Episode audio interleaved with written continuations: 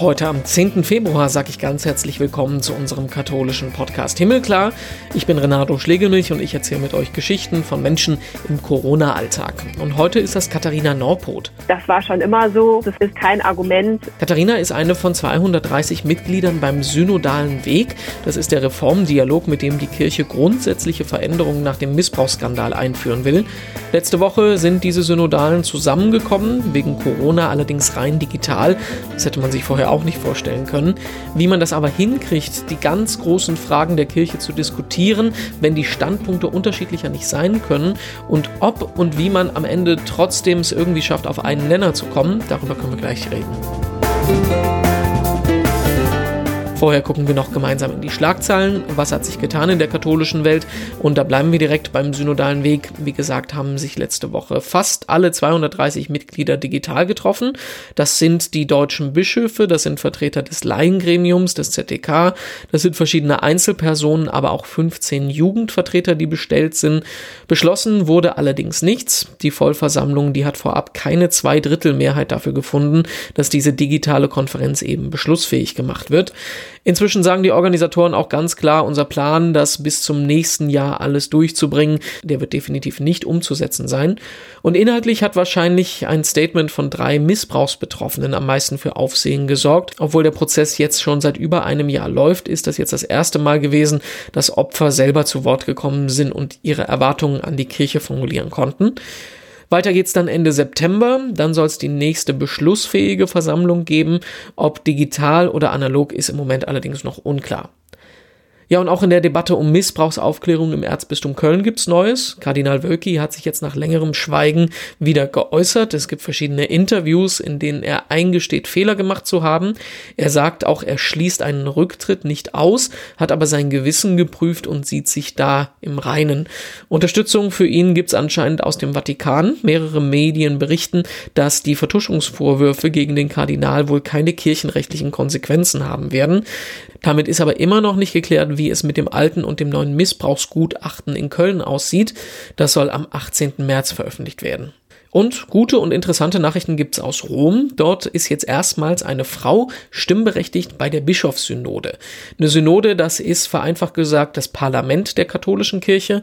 Alle paar Jahre kommen Bischöfe aus der ganzen Welt zusammen, beraten über wichtige Themen und stimmen über diese auch ab. Obwohl das Ergebnis dann dem Papst vorgelegt wird, ist es nichts Bindendes. Das ist jetzt mal vereinfacht ausgedrückt. Und jetzt, wo wir wissen, was eine Synode ist, müssen wir nur noch klären, um wen es geht. Und das ist die französische Ordens Schwester Nathalie Becker, Theologin und die ist ab jetzt Untersekretärin der Bischofssynode. Das ist kein Weiheamt, es ist aber mit Stimmrecht bei der Synode versehen. Sie selber ist französische Theologin, Ordensschwester und wahrscheinlich eine der großen Expertinnen zum Thema Synodalität, hat zum Thema studiert und geforscht, unter anderem in Amerika und hat auch als Beraterin für die französische Bischofskonferenz gearbeitet. Also scheint eine gute Wahl zu sein. Ich freue mich, dass wir im Podcast verbunden sind. Heute mit Katharina Norput. Grüß dich. Hi. Hallo. Wir sprechen mit dir, weil du Synodale bist. Also du bist, äh, gehörst zum ähm, Synodalen Weg, zur Vollversammlung. Du warst bis zum vergangenen Jahr fünf Jahre lang Bundesvorsitzende vom BDKJ. Äh, wir wollen es aber erstmal ganz einfach machen und dich als Menschen kennenlernen. Was muss man sonst über dich wissen? Genau, also ich bin äh, schon seit über zehn Jahren im Jugendverband tätig, ähm, habe angefangen bei der Kolping-Jugend, ähm, auf äh, Diözesanebene ein bisschen ähm, was gemacht, ähm, auch schon noch länger davor, ähm, war dann lange Zeit im Bundesarbeitskreis und im Bundesleitungsteam der Kolping Jugend und äh, bin dann ähm, beim BDKJ ähm, ehrenamtliche Bundesvorsitzende geworden 2015. Das habe ich bis zum letzten Sommer gemacht, ähm, bin als BDKJ Bundesvorsitzende auch äh, in den synodalen Weg gestartet und äh, Mitglied der Synodalversammlung. Ich bin auch noch Mitglied im Synodalforum ähm, zu äh, gelingenden Beziehungen. Heißt äh, das Forum. Und äh, ja, nebenbei habe ich äh, das äh, lange Zeit gesagt. Inzwischen mache ich das äh, quasi vollzeitmäßig. Äh, studiere ich ähm, an der Ruhr-Universität in Bochum und äh, arbeite nebenbei noch im Krankenhaus, um auch noch ein bisschen Geld zu verdienen. Ähm, wir sprechen jetzt fast ein Jahr schon hier bei uns im Podcast mit Menschen darüber, wie sie die Corona-Zeit, die Pandemie erleben.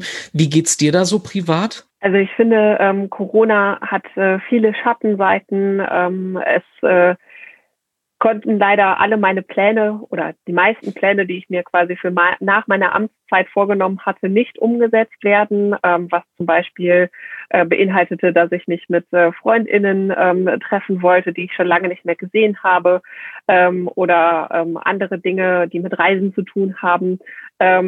Ähm, ich bin aber total froh, bisher sehr gut durch die Corona-Zeit gekommen zu sein, ähm, dass ich einen äh, Job habe, äh, dass das Ehrenamt, ähm, wenn auch digital, es nicht so ist, wie wenn man sich ähm, face-to-face -face sieht, ähm, dass ich das trotzdem weiterführen konnte und beenden konnte.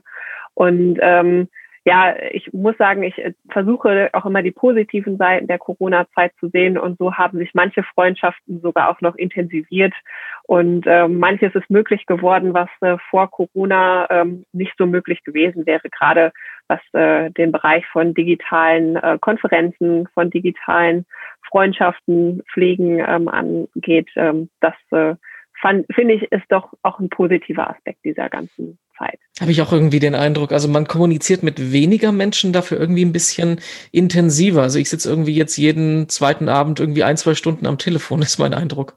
Ja, das geht mir äh, ähnlich, wenn ich nicht gerade an Studierenden Sachen hänge oder äh, arbeiten muss, ähm, geht das alles ganz gut. Oder wenn du fast 25 Stunden am Stück äh, beim synodalen Weg mittagst. Äh, ich habe mir das äh, als Pressebeobachter mit angesehen. Das war ja so schon eine anstrengende Nummer da, komplett, was da letzte Woche passiert ist. Ähm, wir sollten aber, bevor wir damit anfangen, so ein bisschen mal aus dieser Kirchenblase rausgehen. Wenn du mit deinen Freunden sprichst, die nicht äh, sich auskennen in der katholischen Welt, für die ist das ja kein Begriff. Wie erklärst du denen das, woran du da beteiligt bist? Also zunächst muss man ja quasi bei Null anfangen, beziehungsweise bei dem, wo der synodale Weg herführt. Und ähm, das ähm, ist ja insbesondere die sogenannte MHG-Studie, wo sehr offen gelegt wird, ähm, welche Probleme auch die katholische Kirche hat, ähm, gerade in struktureller Hinsicht, ähm, die unbedingt ähm, angegangen werden müssen, um halt ähm, sexualisierte Gewalt und äh, geistigen Missbrauch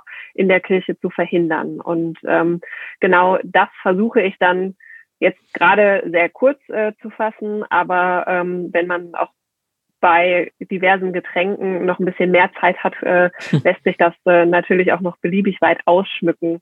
Ähm, das ist so der Beginn des Ganzen und jetzt arbeiten wir daran, ähm, dass wir genau das ähm, umsetzen. Also dass wir Wege finden, äh, die Kirche strukturell zu verändern, auch ähm, Denkweisen ähm, zu überdenken und auch ähm, nachhaltig zu verändern, damit auch äh, Dinge wie der Ausschluss äh, von ähm, von bestimmten Gruppierungen von Menschen, ähm, dass der eben nicht weiterhin so aktiv betrieben werden kann, wie er das jetzt tut.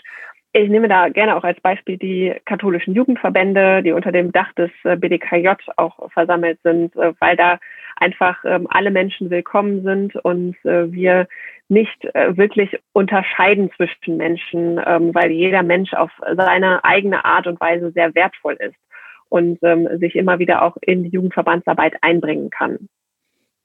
Jetzt gehörst du mit ähm, unter 30 jetzt äh, zu, zur jüngeren Fraktion.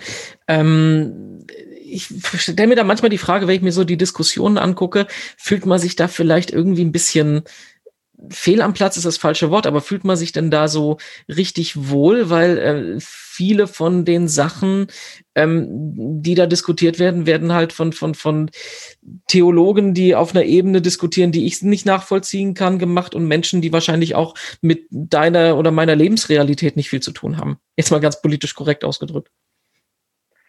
Ja, aber genau deswegen müssen wir ja dabei sein. Also ähm, es muss ja auch eine Perspektive in den synodalen Weg eingebracht werden, die eben vielleicht auch ganz fernab von jeglicher theologischen Kenntnis ist, um einfach auch Dinge zu hinterfragen, um Dinge ähm, deutlich zu machen, um das dann auch so formulieren zu können, dass wir am Ende sprachfähig sind für alle Menschen und dass auch alle Menschen das verstehen, was wir da diskutieren. Ähm, ich glaube, das ist ja nicht erst seit, seit dem synodalen Weg äh, der Fall, dass man immer wieder erklären muss, was macht katholische Kirche eigentlich und was bedeutet dies und jenes eigentlich, sondern ähm, es ist ja viel grundlegender, dass manche Menschen gar nicht mehr verstehen, was katholische Kirche überhaupt macht Und ähm, dass wir da sprachfähig werden, dass wir das auch in einfache Sprache übersetzen können, das muss ein wesentliches Anliegen sein. Und Kompetenz würde ich auch niemals am biologischen Alter festmachen. Das ist das, was ich in meinen Jahren im Jugendverband und auch darüber hinaus auf unterschiedlichsten Ebenen gelernt habe, dass ähm, einem zwar leicht die Kompetenz abgesprochen wird, dass man aber häufig doch deutlich kompetenter ist, als andere das meinen, dass du das bist. Ähm, und ähm, das war auch kein einfacher Weg, aber ähm, es lohnt sich immer wieder, den zu gehen. Bist du denn zufrieden, so wie das im Moment läuft oder wie es bis jetzt gelaufen ist? Oder hättest du es dir anders vorgestellt im Vorhinein?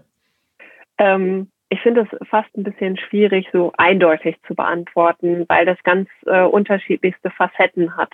Das eine ist, ähm, dass ich mir natürlich gewünscht hätte, dass wir zum jetzigen Zeitpunkt ähm, über ein Jahr, nachdem der synodale Weg begonnen hat, ähm, deutlich weiter schon wären. Ähm, manchmal glaube ich aber auch, dass es wichtig ist, dass wir diese Zeit uns nehmen. Und äh, vielleicht hat Corona auch an der Stelle etwas Positives, dass wir noch mal intensiver diskutieren konnten in den letzten, ähm, im vergangenen Jahr. Darüber hinaus muss es jetzt aber auch einfach konkreter werden, wenn wir wirklich vorankommen möchten und wenn wir ähm, auch nach außen hin ein Zeichen setzen möchten, dass katholische Kirche sich weiterentwickelt, dass wir uns alle, wie wir da sind, weiterentwickeln. Und äh, dazu braucht es auch konkrete Beschlüsse. Und die konnten durch Regionenkonferenzen und jetzt die Online-Konferenz leider noch nicht gefasst werden. Und ich glaube, dass wir wirklich diese Beschlüsse brauchen, um konstruktiv und gut weiterzuarbeiten. Aber ich stelle mir das ehrlich gesagt auch so ein bisschen frustrierend vor. Ähm, jetzt nicht vom technischen Aspekt, sondern einfach, wenn man sich überlegt, ähm, wie viele ähm, Probleme es doch gibt, tatsächlich zusammenzukommen, wie unterschiedlich die Positionen sind, dass die Leute sagen, wenn irgendwas bei rumkommt, wird es vielleicht nur eine Minimalposition sein. Also diese, diese grundsätzliche Frage, ist die katholische Kirche überhaupt äh, reformfähig in dem Maße, dass man da was erreichen kann? Das merken wir ja, dass da auch ein ordentlicher Gegenwind kommt, ne? Ja, es gibt ja die also es gibt ja manchmal ähm, Stimmen, die sehr, sehr laut sind, obwohl da nicht viele Menschen hinterstehen. Und ich glaube, dass ähm, die Positionen, wo deutlich mehr Menschen hinterstehen, auch nochmal deutlich lauter werden müssen und ähm, sich da klar positionieren müssen, das auch nach außen zu tragen. Ähm, das ist das eine. Das andere ist, ähm, dass wir aber auch insgesamt schauen müssen, wie wir Veränderungen etablieren können und auf welcher Ebene wir das tun können. Es gibt ähm, verschiedene Dinge, zum Beispiel auch, ähm, was äh, im vergangenen Jahr das ähm, Forum für Frauen in Diensten und Ämtern der Kirche ähm, zu den Regionenkonferenzen vorgelegt ähm, hat. Ähm, die Texte zeigen sehr deutlich, dass in diesem Bereich schon einiges möglich wäre, also auch in den bestehenden Strukturen. Ähm, das Gleiche gilt äh, für unterschiedliche andere Bereiche, auch ähm, bezüglich der Einbeziehung äh, von wiederverheirateten Geschiedenen in, ähm, in den Gottesdienst etc.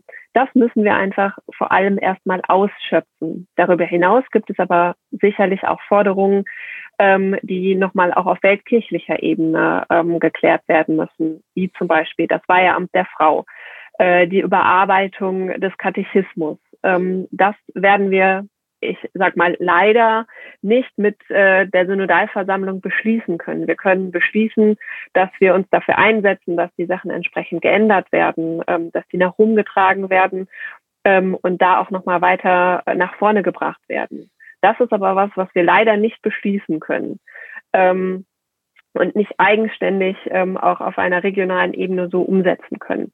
Vielleicht ähm, führt es am Ende dazu, dass man auch nochmal stärker die Regionalität ähm, in, ähm, in den Blick nimmt und da auch ähm, nochmal Veränderungen äh, herbeiführen kann, die dann wirklich auf lokaler Ebene äh, stattfinden. Ähm, das wird man dann aber sehen. Was allerdings auch sehr interessant ist, ist, dass ähm, Deutschland ja ein, eine große Aufmerksamkeit auch insbesondere aus dem Ausland ähm, bekommt, gerade was den synodalen Weg angeht, weil die Problematiken, die wir im synodalen Weg äh, besprechen, behandeln, die nicht nur für Deutschland gelten, sondern auch für ganz, ganz viele andere ähm, Länder in der Welt. Und äh, dementsprechend könnte Deutschland da natürlich auch eine Vorreiterrolle ähm, zukommen. Und ähm, das möchte ich auf jeden Fall auch weiter voranbringen, weil ich das wichtig finde, dass sich ähm, auch gerade in den Strukturen und in äh, Machtgefügen einiges verändert. Und die sind ähm, ja relativ ähnlich in der ganzen Weltkirche und ähm, die Auswirkungen ebenso. Jetzt gibt's ähm, die Kritik, du hast die interne Kritik äh, von den Leuten angesprochen. Ähm, es gibt ja aber auch von außen Kritik, äh, vor allem aus der politisch rechten konservativen Ecke, wo man manchmal den Eindruck hat, die Leute kapieren überhaupt nicht, was ihr da so wirklich macht. Ähm, frustriert das so ein bisschen? Ist das, äh, ist, ist, äh, ich denke mal, es wäre einfacher, sich mit Kritik auseinanderzusetzen, wenn man ein Gegenargument liefern könnte irgendwie. Ja, natürlich. Es ist immer einfacher, wenn man kritisch konstruktiv ähm, diskutiert und ähm, auch Fakten einbezieht. Also nicht umsonst gibt es auch an vielen Stellen ähm, die Forderung, stärker Wissenschaft auch mit einzubeziehen, äh, Medizin mit einzubeziehen, weil wir da auch an vielen Stellen äh, merken, dass die katholische Kirche da fernab ist ähm, von, von jeglichem. Ähm, und äh, das macht es dann schon auch schwierig, mit diesen Menschen zu diskutieren, weil ein, ähm, das war schon immer so und eigentlich war es ja auch immer gut. Äh, stimmt letzteres mit Sicherheit überhaupt nicht. Und zweitens ist es halt kein Argument im Sinne von, was ist denn eigentlich gut oder wie können wir da auch gemeinsam nochmal drüber diskutieren, ähm, um dann vielleicht auch sogar gemeinsame Nenner zu finden. Ähm, aber das braucht zum einen Zeit und es braucht vor allem den Willen, sich damit auch wirklich mit der Position des Gegenübers auseinanderzusetzen. Das finde ich aber auch so ziemlich das beste, wichtigste Argument, weil bei aller Kritik, die man haben kann, die vielleicht auch berechtigt ist, was wäre die Alternative? Also nach der MHG-Studie, nach diesen wirklich großen Anzahlen von Verbrechen, die da dahinter stehen, einfach Kopf in den Sand stecken, ist das Schlimmste, was man machen kann. Ne? Absolut. Und ähm, ich glaube, viele wären auch nicht mehr Teil dieser Kirche, wenn sie nicht wenigstens die Hoffnung hätten, etwas verändern zu können. Und ähm, am Donnerstagabend haben auch äh, drei Mitglieder des Betroffenenbeirats in der Online-Konferenz äh, der Synodalversammlung ähm, gesprochen. Und das war sehr eindrücklich. Und das sind auch alles drei Menschen, die gerne verändern möchten, die auch gerne ihre Expertise einbringen möchten, dass sich Kirche verändert zum Positiven. Und ähm, die vor allem aber auch, glaube ich, äh, das Anliegen haben, dass das, was ihnen widerfahren ist, in Zukunft nicht mehr möglich ist. Und das sollte auch der Anspruch aller sein, aller Gläubigen, dass sowas nicht mehr passieren kann. Und dafür brauchen wir zuallererst auch veränderte Strukturen. Da sind wir schon bei der Online-Konferenz am äh, 4. und 5. Februar. Du hast jetzt im Prinzip drei Etappen an Diskussionen mitgemacht. Du warst äh, bei der Vollversammlung äh, Januar 2020 mit 230 Leuten in Frankfurt. Du warst auf der Regionalkonferenz Ende September, die in fünf verschiedenen Orten stattgefunden haben. Und jetzt äh, halt das Ganze online. Wenn du das so vergleichst, ähm, hat denn so eine Online-Konferenz vielleicht auch Vorteile, mal so gefragt, dass es nicht negativ wird? Vielleicht hat es den Vorteil, dass man direkt äh, quasi vom Frühstückstisch zum ähm, Schreibtisch gehen kann oder vielleicht sogar auch noch während der Konferenz frühstücken kann. Ähm, allerdings leben Konferenzen auch immer von dem zwischenmenschlichen Miteinander. Und ähm, in Frankfurt 1, äh, wie die erste Synodalversammlung im letzten Jahr häufig auch genannt wird, ähm, war es wahnsinnig wichtig, dass wir neben den äh, Konferenzteilen in den persönlichen Austausch gehen konnten, dass wir ähm, am Abend miteinander ins Gespräch kommen konnten über die Themen des synodalen Weges, aber vielleicht auch über ganz andere Themen, die uns bewegt haben. Ähm, und auch diese Frage von, wer sitzt neben wem, war ja, ähm, ist ja im vergangenen Jahr auch sehr häufig diskutiert worden. Wir haben in alphabetischer Reihenfolge gesessen und damit ist man auch in Kontakt gekommen und in den Austausch gekommen mit Menschen, mit denen man eigentlich vielleicht sonst gar nicht in Kontakt gekommen wäre. Und das ist natürlich schade bei so einer Online-Konferenz, ähm, dass man zwischen den Konferenzteilen vielleicht noch mit Menschen kommuniziert, mit denen man sowieso auch kommunizieren würde. Ähm, aber dieser Austausch, der dadurch entsteht, dass man sich einfach trifft, der fehlte halt total. Und ähm, das ist zu hoffen, dass wir da bald auch wieder in Natura und Face-to-Face -face, äh, tragen können, um äh, genau das wieder zu tun. Und auf der anderen Seite ist aber die Online-Konferenz mit Sicherheit auch für manche Menschen ähm, einen, ähm, eine Chance gewesen, weil sie barriereärmer gewesen ist für manchen zumindest. Für manchen war es vielleicht aber auch nochmal eine zusätzliche Hürde, sich in diese Online-Konferenz einzuwählen. Ich höre da jetzt raus, du bist jetzt nicht der riesige Fan davon, das so zu machen, aber ich wollte noch ein bisschen eher in eine andere Richtung, dass man doch mehr die Möglichkeit hat, äh, so eins zu eins von den Menschen zu sehen und zu hören, dass du so ein bisschen, also das ist mein Eindruck als Beobachter gewesen, dass man es mehr hinkriegt, sich zuzuhören, wenn ich an Menschen tatsächlich zwei Minuten komplett auf dem Bildschirm habe und halt ähm, nichts vom Drumrum mitkriege, nichts von den Zwischenrufen, Stimmungsmachen, wie auch immer, verstehst du? Ja, die Einschätzung würde ich aber tatsächlich eher weniger teilen. Ähm, weil man vor dem Bildschirm, oder zumindest merke ich das sowohl im ähm, Kontext jetzt dieser ähm, Online-Konferenz, aber auch zum Beispiel im universitären Kontext. Ähm, man ist manchmal aber auch abgelenkter von dem, was sonst äh, zu Hause noch passiert, sei es, mhm. dass die Tür klingelt, ähm, sei es, ähm, dass doch noch mal jemand anruft und äh, man kann sagen, okay, ich schalte eben kurz die Kamera aus und nehme diesen Anruf entgegen. Ähm, deswegen, da bin ich sehr skeptisch.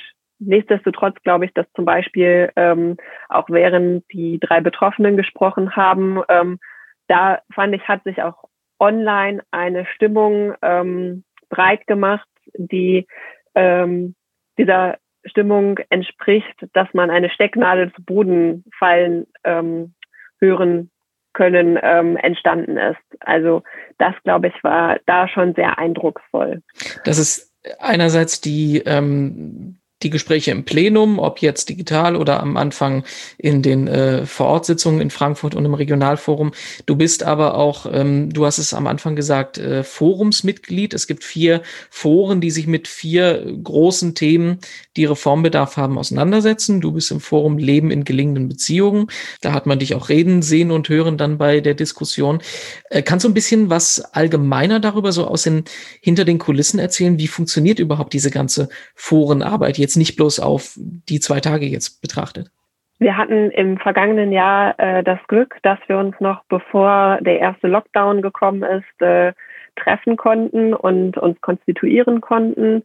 Ähm, und da auch ähm, eine erste Möglichkeit hatten, auch uns äh, persönlich als Forumsmitglieder ähm, kennenzulernen. Denn so eine Forumsmitarbeit, äh, gerade wenn es um auch äh, sensible Themen geht, setzt auch eine hohe, ähm, hohes Vertrauen, finde ich, voraus, äh, dass man miteinander eben auch diese kritischen Punkte besprechen kann.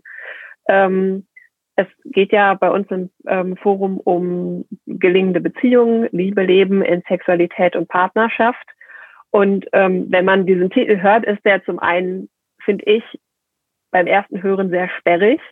Ähm, und dementsprechend mussten wir das auch aufdröseln und schauen, was verbirgt sich eigentlich alles dahinter, welche Themen möchten wir bearbeiten, wo sehen wir ähm, Bedarf, ähm, dass sich was verändert, wie können wir das äh, verändern? Und ähm, wie können wir das strukturell auch verankern und was sind eigentlich auch unsere Erwartungen ähm, daran, was sich verändern muss. Also das haben wir auch jetzt äh, im vergangenen Jahr immer wieder abgesteckt, haben immer wieder auch äh, Kleingruppenarbeit gemacht, ähm, haben Texte verfasst. Ähm, zur Regionenkonferenz im vergangenen Jahr haben wir auch erste Handlungsempfehlungen ähm, vorgelegt, die sehr knapp und verkürzt waren, ähm, die aber zumindest schon mal zum Ausdruck gebracht haben, wo wir Veränderungsbedarf sehen. Und gerade sind wir dabei, ähm, weitere Handlungstexte ähm, zu verfassen ähm, zu den unterschiedlichen Themen um die dann auch der ersten Lesung der nächsten Synodalversammlung vorlegen zu können. Jetzt gibt's, ähm, gab es äh, bei der Konferenz äh, mitunter die Andeutung, dass es in einigen Foren, nicht konkret in deinem, sondern in dem Priesterforum und in dem Frauenforum durchaus heftige Meinungsverschiedenheiten gegeben hat, so weit sogar, dass ähm, von einigen Leuten die Andeutung kam, Meinungen, Standpunkte werden nicht zugelassen, werden unterdrückt. Da gab es auf der anderen Seite auch viel Gegenargument Argumentation für. Also wir können das als Außenstehende ja jetzt nicht einschätzen. Äh, ich will auch jetzt nicht, dass du ähm, Sachen sagst, die du nicht sagen darfst, weil das ein internes Forum ist. Aber mal ganz allgemein gefragt, kriegt man das denn hin oder wie kriegt man das hin in so einem sehr, sehr unterschiedlich zusammengestellten Forum mit Menschen der unterschiedlichsten Altersstufen, ähm, Hintergründe, Bischöfe, Professoren, Jugendvertreter wie du?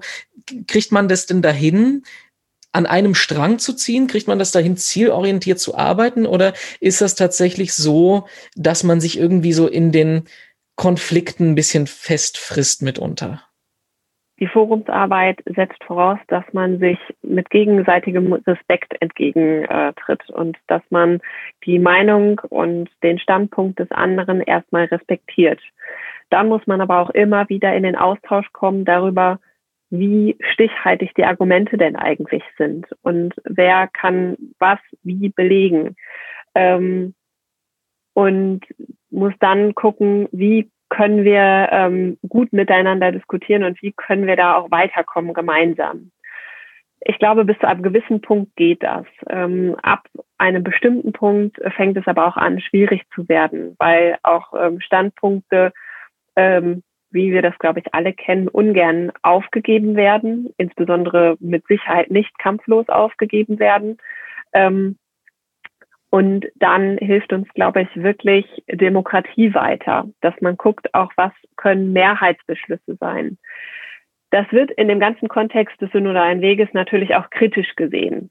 Es gibt da auch immer wieder Stimmen, die sagen, nee, also wenn, dann müssen wir uns konsensorientiert irgendwie zu Lösungen ähm, durchringen. Ähm, ich persönlich halte das aber für keinen dauerhaft gangbaren Weg ich finde, wir müssen gucken, wo wir zusammenkommen können und wo wir gemeinsame Nenner finden können. Ähm, wir brauchen dann aber auch irgendwann Entscheidungen, die uns weiterbringen auf äh, der Basis von Mehrheiten. Ähm, über die Frage von Minderheitenvoten oder auch ähm, von der Formulierung, ähm, wie man Minderheiten auch eine Stimme geben kann, kann man durchaus diskutieren. Es muss aber am Ende, finde ich, stehen, ähm, wie wir mehrheitlich zu bestimmten Dingen stehen. Und das muss auch nach außen getragen werden. Ähm, in den Jugendverbänden im BDKJ haben wir damit wahnsinnig gute Erfahrungen gemacht. Natürlich sind auch da ganz unterschiedliche Verbände ähm, à la Couleur vertreten, ähm, die mit Sicherheit auch an verschiedensten Punkten nicht die gleiche Meinung vertreten. Wenn aber ein demokratischer Beschluss gefasst wird, egal zu welchem Thema, dann steht auch jeder Jugendverband im Sinne des BWKJ-Beschlusses dahinter und tritt es auch, vertritt es auch nach außen. Dass man innerverbandlich vielleicht noch mal eine andere Meinung vertritt, das ist auch gut möglich. Und ich glaube, das entspricht allen demokratischen Strukturen, die wir auf den unterschiedlichen Ebenen haben. Ich habe manchmal so ein bisschen den Eindruck, das ist so eine Kirchenkrankheit, dass wir immer versuchen wollen, alle zufriedenzustellen und, und keine Konflikte zu haben. Aber es stimmt schon, ne? Politik und überall, Verbandsarbeit, überall ist es so, äh, die Demokratie entscheidet und es wird das getan, was für die Mehrheit das Beste ist. Ne? Da sollte man eigentlich da auch irgendwie hinkommen. Natürlich, dafür kämpfen wir als Jugendverbände schon seit langem. Aber ähm, es braucht anscheinend auch erst noch andere Auslöser, die dann auch ähm, wirkliche Diskussionen um die Veränderung von Strukturen mitbringen. Und ähm, da können wir nur hoffen, dass das jetzt endlich mal umgesetzt wird.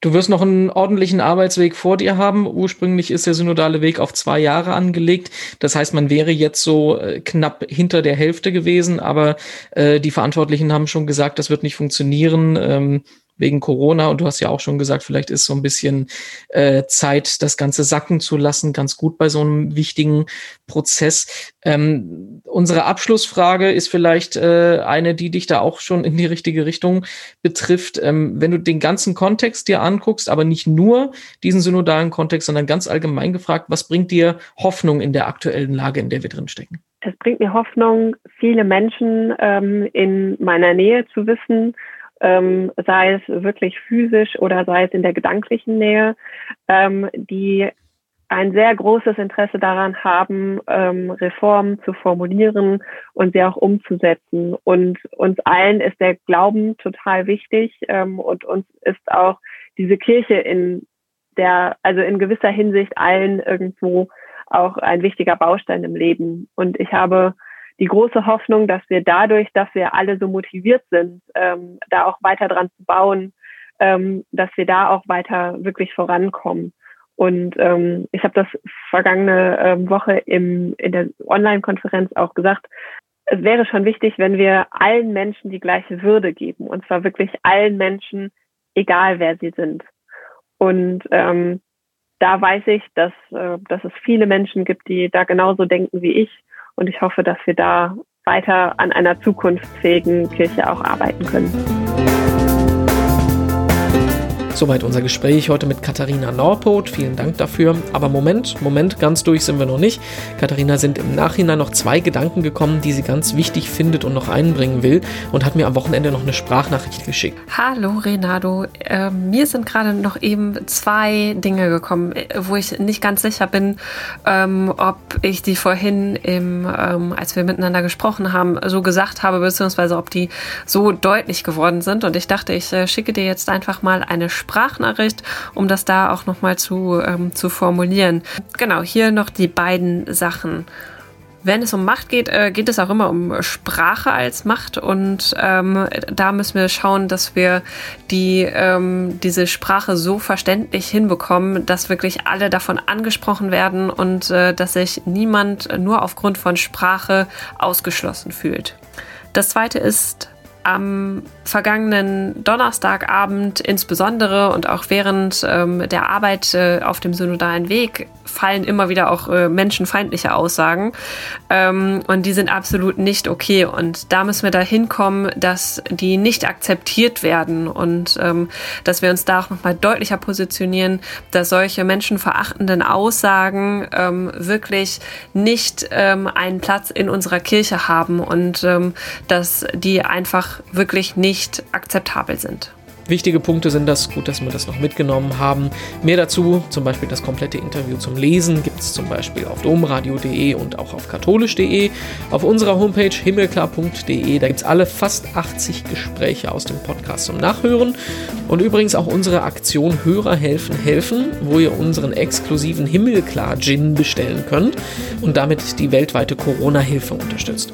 Sonst gibt es alles Wichtige, was ihr wissen müsst auf Facebook, Twitter und Instagram. Und nächste Woche dann wieder hier im Podcast. Dann ist Katharina Geiger wieder dran. Ich bin Renato Schlegelmilch, überall zu finden als Renato Joachim und sagt Tschüss, bis nächstes Mal.